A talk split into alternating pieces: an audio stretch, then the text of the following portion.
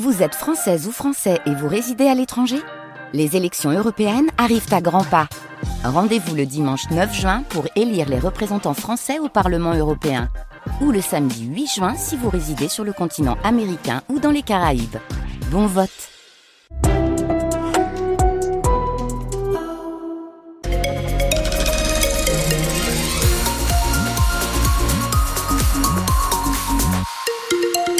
Avec un mot sur vos conditions de circulation. Ça roule toujours aussi bien. Attention au vent qui peut souffler notamment sur une grande partie nord-ouest de notre région et vous gardez bien évidemment vos distances de sécurité. Et du côté du ciel, Louise Eh bien, pour demain, le temps restera sec. On peut espérer de belles éclaircies dans le nord et le ah. Pas-de-Calais.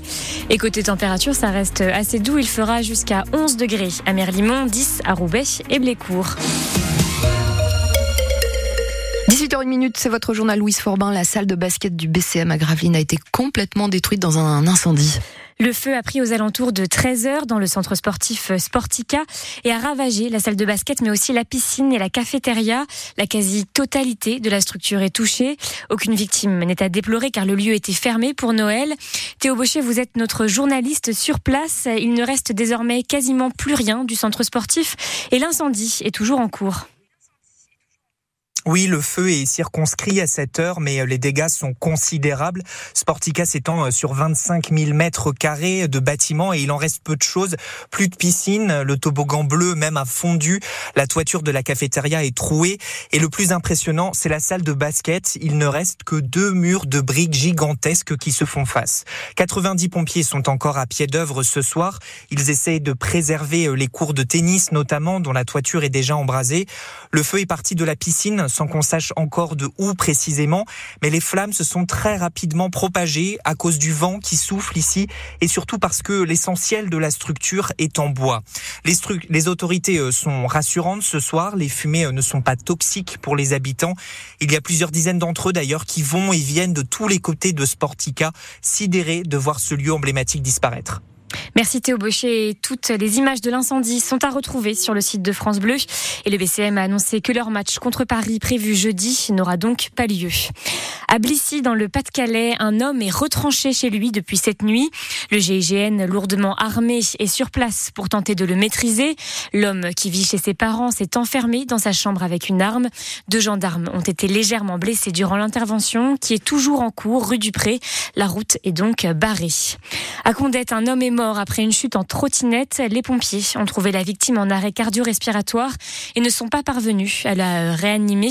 Il s'agit d'un homme de 40 ans. A été confié au service de gendarmerie. Et Louise Forbin, au Vatican, le pape François a dénoncé la situation humanitaire à Gaza. Dans son traditionnel message de Noël, le souverain pontife a appelé une nouvelle fois à la libération des otages et à un cessez-le-feu entre Israël et le Hamas. À Gaza, une centaine de Palestiniens ont été tués ces dernières heures dans des frappes israéliennes massives, selon le Hamas. Le Premier ministre israélien Benjamin Netanyahou a promis une intensification de l'offensive militaire. Le point sur la situation au 80e jour de guerre est à retrouver sur le site de France Bleu. 276 personnes ont pu décoller en direction de Bombay en Inde.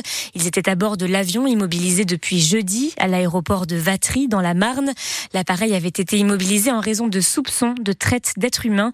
Il a finalement décollé à 14h30.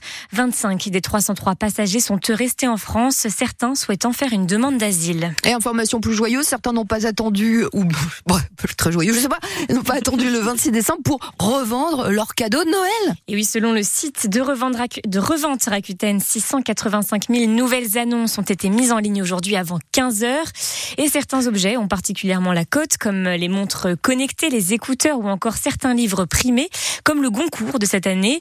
Un phénomène qui est de plus en plus, de plus, en plus accepté dans la population. Selon un sondage Ipsos, 72% des sondés affirment en effet être compréhensifs si le cadeau qu'ils ont offert est revendu.